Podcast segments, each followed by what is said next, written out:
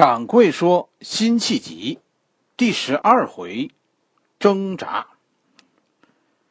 啊，今天咱们不说《西游记》的事情，哈，咱咱们今天咱们就说，在微信公众号上现在正进行，说下一期就是元朝，哎，咱们讲述主题的投票活动，欢迎大家去参加，是吧？微信公众号‘掌柜说历史’。”汉语拼音的全拼，恐怕说辛弃疾呀，也是不愿意提到理学这两个字的。在当时啊，南宋其实有很多帮派，帮派这个词是贬义的，是吧？咱们还是说，呃，说什么？说宗派，是吧？理学当时是一个大的宗派，朱熹是理学的学术带头人。但是，推广理学最重要的一个人物，应该是后来南宋的宰相周必大。关于理学，其实真的没有什么好给大家讲的，是吧？我们现在对儒家的认识就是理学，咱们现在小孩子学的国学就是理学，我们现在说的说的儒家思想。也都是专指理学的，甚至于我觉得，说所谓我们现在人认为中国的传统文化就是理学，一点都不算过分，因为除了理学以外的东西，我们都当做垃圾给丢掉了。理学严格意义上说，是对儒家思想的一次重新解读。是重新解读这个事情，呃，说来说去的话，恐怕恐怕道理会很高深，这真的不是不是一集两集能说得清楚的。但其实说简单了吧，也也容易理解，一句话就能给你说清楚什么是朱熹的理学，它和以前的儒家思想区别在哪儿？理学全部主要的思想就是追求一个字，一，追求唯一正确的思想，在做不到唯一正确的领域里，哎，也要分出这件事谁是主，谁是辅。你大家只要想想我们我们中国人自己的思维习惯，你就知道我们受到朱熹思想的影响有多深刻。换句话来说，中国现在你看和和外国是吧？我们在思想上想问题的时候，我们区别有很多。中国人的思维是倾向于一元的，但是其实理学盛行以前，你看那个时候的书啊，看那个时候的思想，我们的思想是多元的。儒家思想在宋以前也很盛行，但是并没有出现说儒家一家独大。是，是不唯一的。当时各种思潮，也没有说这种这种说法，说说各派之间啊，说所有思想之间，说咱们要评评谁是老大，谁是长者，也没有。这些思想的出现，都是在理学出现以后，对我们产生的，就是这样。我我是认为中国人是受到朱熹的影响，我们开始变得越来越。唯一，在在理解理学的时候，我们就要明白，如果没有这股理学思想，我们的儒家不是现在这种状态。我们的社会在宋朝以前是沿着几个平行的方向独立发展的，但经过了宋朝，这几股平行的文化就合为一股，社会上原本的那些争吵逐渐全都平息了，因为。分出了主次，是吧？那次要的声音，你就不必要再张嘴了。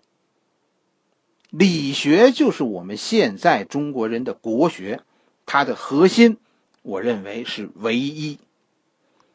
理学，朱熹啊，这和这和辛弃疾有什么关系呢？是吧？哎，朱熹呀，比辛弃疾大十岁。朱熹很有意思。朱熹的一生最黄金的时段和辛弃疾一样，都是在宋孝宗时期度过的，并且呢，有这样一种传闻，说辛弃疾曾经想做朱熹的弟子，但是但是朱熹呢没有同意，也有说呢是是朱熹呢很想收辛弃疾，但是但是后来辛弃疾不肯，反正他们之间是有交集的。而且不管是说朱熹想收辛弃疾，还是说辛弃疾想拜朱熹，有一点是肯定的，那就是辛弃疾曾经是理学的一个支持者。但是但是大家一定要知道，朱熹是一代宗师，那是后人封的。朱熹在南宋啊是不怎么得志的，甚至于朱熹最后是死于党锢事件的。他死的时候。他头上有反动学术权威的这个这个大帽子的，追随朱熹在当时是得不到太多好处的。你比如说，辛弃疾最后被人弹劾，是吧？就是呃说他贪赃枉法，其中有一条就是私设小金库，就有这么一条。辛弃疾在他执政的地区啊，搞小金库，截留中央税收，就这个做法，这是朱熹惯用的手段。是吧？后来，后来这是辛弃疾的罪状之一，这就是一件不讲理的事儿。那朱熹搞，这就是这就是一种财政创新，是吧？辛弃疾学，最后那就是图谋不轨了。所以你明白吗？辛弃疾很孤独，就没有人肯为他说话。他明明是学朱熹，但是理学当时的老大周必大，眼看着大家弹劾辛弃疾，在朝廷里那个时候。周必大已经开始得势了，周必大是一句话都不肯为周，为为辛弃疾说。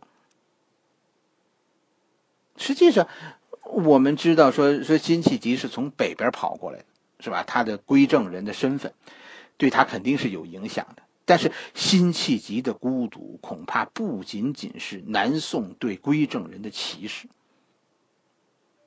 这个伪说，大家就应该明白。你你你，比如说高考。我就不会让我自己的小孩子去报考外地的学校，原因很简单，我希望他的人际关系都在北京，毕业以后他要在这儿工作，是吧？辛弃疾跑来的时候，是是他的孤独是显而易见的。早期辛弃疾的朋友都是归正人，后来你看辛弃疾有朋友吗？他今儿个投这个，明儿个投那个，你几时听说他有个朋友帮忙啊？辛弃疾的孤独，他一生他自己都认为是因为他是北人，因为他是归正人，但是其实不全是。你的社会关系全不在南宋，你的那些发小，你的那些同学，他们都在金国。你在南宋，你可不是就会很孤独。辛弃疾其实一生都在寻找组织。希望有一个帮派能接收他，但是辛弃疾一生无所获。在一七几年的时候，就那个时候，辛弃疾在临安做官，就开始频繁的与理学这些人往来，交情的深浅，咱们咱们不知道，是吧？咱们只知道当时有一个理学派的官员死了，辛弃疾曾经资助过他的家人。还曾经资助的说说刻印过一些书籍，这个时候是理学派被打压，而辛弃疾受到皇帝看重的时候。随后，辛弃疾在执执政当中呢，也采用了一些理学派当时的方法，而且确实，我们也看出说辛弃疾这个这个侠客的脑袋里啊，哎，开始似乎有一些理学派的“民为重”这个思想。我不认为像有些人说的，说说辛弃疾投靠理学派是一种政治投机，不是。新学派这个辛弃疾是真的受到了理学的影响的，和理学的关系呢，在一八一年，就是辛弃疾罢官的时候，哎，其实走到了走到了高潮。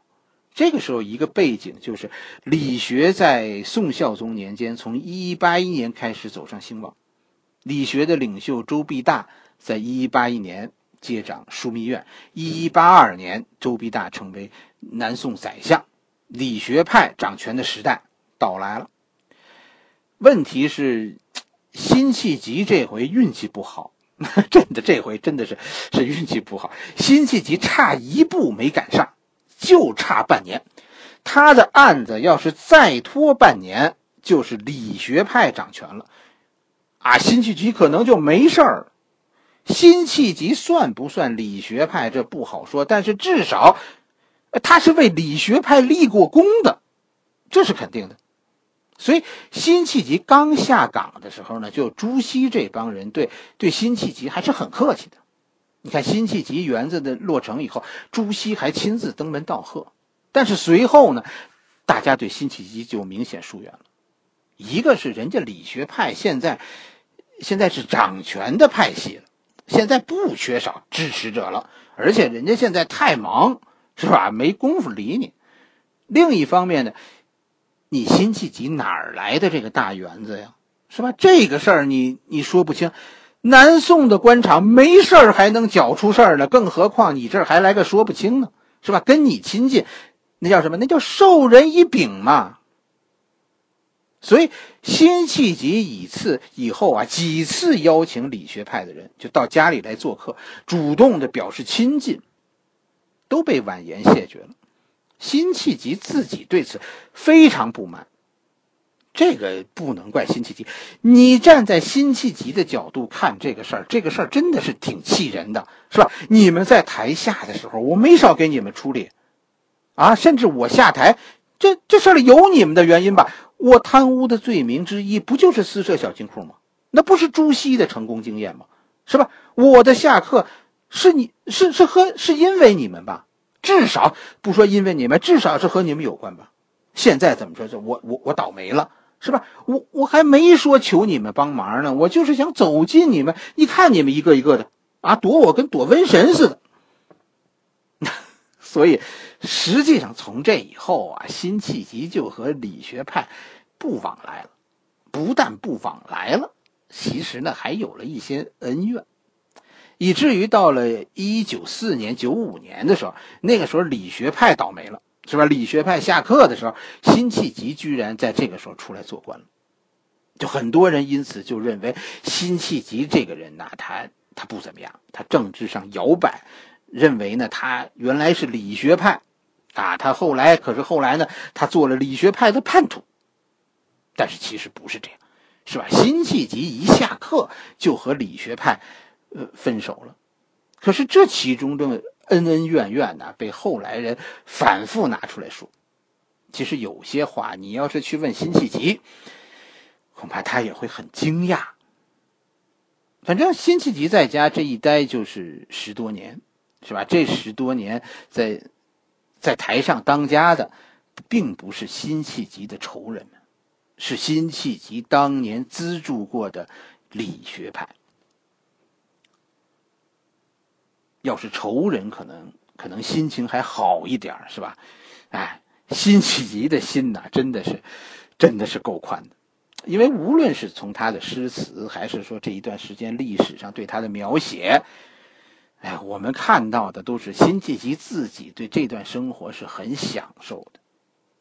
但是恐怕恐怕寂寞那是那是难免的。所以什么什么爱爱啊、晶晶啊、连连啊，就不断的出现在辛弃疾这个时期的词的当中。一个一个四十五十岁的半大老头子啊，这这日子过得也就算说得过去，是吧？就这这退休看来啊，还是得趁早。到一八二年的时候，是吧？那个时候辛弃疾不就？正式退休吗？哎，退休就是说的好听，就是罢官，是吧？一八二年罢官嘛，到一八七年，五年多六年以后，发生一件事儿，什么事儿呢？太上皇死了，南宋的开国皇帝宋高宗死了，好多人于是突然就行动起来了。为什么呢？因为大家认为啊，宋孝宗将发生一次重大转变。因为很多人心里都认为宋孝宗是受到老爸的压制，才不得不放弃北伐的。现在好了，老糊涂啊，终于死了。宋孝宗说了算了，这北伐大业啊就要开始了。但是，咱们这位宋孝宗怎么对待现在的群情激愤呢？宋孝宗的选择出人预料，但。完全在预料之中，他搁置了各种争议，采取了一种谁也没想到的办法去回避这个问题。这位皇帝宣布内禅，就是暂时把国家交给太子，然后自己呢去为义父守孝。义父是吧？赵构和和宋孝宗是宋孝宗是干父子，是吧？以前咱们这个宋高宗赵构以前以前逃跑的时候骑马受过伤，是吧？所以所以没小孩皇帝面对大家的热盼，采取的方式就是躲了，所以当时的南宋啊，就突然一下子很乱。各种思想的人都跑出来了，怎么说的人，怎么说的人都有。宋高宗死后的第二年，一一八七年死的，一一八八年，辛弃疾家辛弃疾家迎来了一个一个神秘的客人，谁呀？陈亮。陈亮的来访，后来啊，这是这是辛弃疾是北伐派的一个最重要的证据，不是之一，是最重要的。陈亮，因为这个人是著名的北伐派，他的这位老兄啊，我跟你说，这一辈子啊，坐过牢，他不怕坐牢，不怕杀头，不怕政治迫害，不受拉拢，连皇帝宋孝宗最后都被他感动，那就就这样一个人。这个时候，一一八八年，陈亮突然来找辛弃疾，对于。陈亮和辛弃疾他们之间的这次谈话，我们现在不知道他们谈的具体内容，但是肯定的一点就是说，明清的时候，这个谈话内容还有，因为那个时候顾炎武看过这个，这个他们之间的这个谈话，哎，顾炎武那个时候呢，还有关于辛弃疾和陈亮那次谈话的一个一个说法，但是后来呢，这个这个记录就就都没有了。这这个也能理解，对吧？清朝人称呼他们自己是后金，后金，是吧？南宋人，你想想现在的南宋人嘴里，辛弃疾和赵和陈亮他们俩聊天的时候是说不出金人的好话的。顾炎武后来呢是有话留下来的。这位老先生看完辛弃疾和陈亮的对话以后，得出一个结论，很有趣，就是。顾炎武认为，辛弃疾此时可能有投降金国的打算，是不是这样呢？不是，因为历史上记载，一一八八年的晚些时候，陈亮就向当时的皇帝上书，提出一个以南京为跳板，采用突袭的方式快速战败金国的办法。顾炎武看到的就应该是陈亮和辛弃疾。为这个计划进行的一次兵棋推演，陈亮代表宋军扮演红军，是吧？辛弃疾代表金军扮演蓝军。顾炎武说呢，说最后蓝军大胜，据说辛弃疾是水淹临安。这个结果让陈亮当时目瞪口呆，以至于陈亮突然就离开了辛弃疾的宅子，跑去南京和杭州那一带去查看地形。辛弃疾还写过，就通过通过埋怨陈亮，说是他走的匆忙，哎，用这首词来来表达对对陈亮的思念。就陈亮是突然聊完天突然就跑了。辛弃疾这边呢，以后就就一直等着陈亮的消息，但是也没有等来。辛弃疾和陈亮不是一次简单的聊天，这这是一次军事专业的探讨，是吧？顾炎武可能确实是是看到了辛弃疾有说一些奇怪的话，但是，呃，那不是要叛逃，是吧？那是一次推演。辛弃疾水淹临安是扮演金军，这么做目的是为了完善陈亮的计划。哎，我认为这可能这个这个是顾炎武啊误会辛弃疾了。陈亮的消息确实是等不来的，就陈亮的那个想法就是水中花。宋孝宗哪儿有北伐的决心呢？是吧？到第二年，一一八九年，金国的皇帝，金国的皇帝病死了，是吧？金国一个一个小皇帝继位，这宋孝宗干脆就退位了。这件事历史上对这件事记载不统一，是吧？一种是说法呢，是说宋孝宗呢是是效仿宋高宗，提前退休，希望在自己活着的时候给儿子一个锻炼机会。如果是这种说法，那那这就是说宋孝宗是很认可龙兴合议的，认为有父亲当年有父亲的指导，自己没走歪路。现在呢，他也准备这么对待自己的儿子。我提前退位，是吧？让你历练历练，趁我身体还硬朗的时候呢，我我带你一段，你放手去干，什么事儿都我给你兜着。这是第一种说法。第二种说法呢，就是宋孝宗啊，觉得。觉得自己啊没有没有能改变现状，那现在呢，金国又来了一个小皇帝，而自己一个老头子，现在按照龙兴合议的这个条款，自己要管这小孩叫叔叔，老头子觉得羞愧，所以提前下课了。第三种说法就是，孝宗皇帝的这个太子啊，干脆就。不让自己的父亲恢复皇位了，您不是说请假吗？说啊，给我给我爷爷守孝，您别请假了，您甭回来了，您干脆退了吧。辛弃疾那儿还等着呢，就是在和陈亮会面，是吧？两人反复推演战争计划的时候，辛弃疾写了那首我认为是辛弃疾的诗词中排名。Number one 的词，啊，这这也是我我读到的第一首辛弃疾的词。这首词叫《破阵子》。醉里挑灯看剑，梦回吹角连营。八百里分麾下炙，五十弦翻塞外声。沙场秋点兵，马作的卢飞快。弓如霹雳弦惊，了却君王天下事，赢得生前身后名。可怜白发生。哎呀，人呐，其实总有挣扎的时刻。我们每个人都是复杂的，说不清自己是怎么走到今天，也不知道将走向何处。但是在困顿中。昂然站起的那一刻，总是让人热泪盈眶。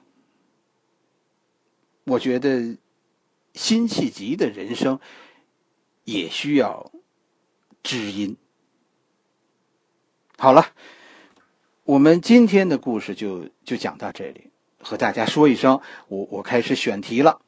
元代，元代咱们讲谁？欢迎大家去投票，来家里。是吧？微信公众号“掌柜说历史”的汉语拼音全拼，我在那儿等着你哦。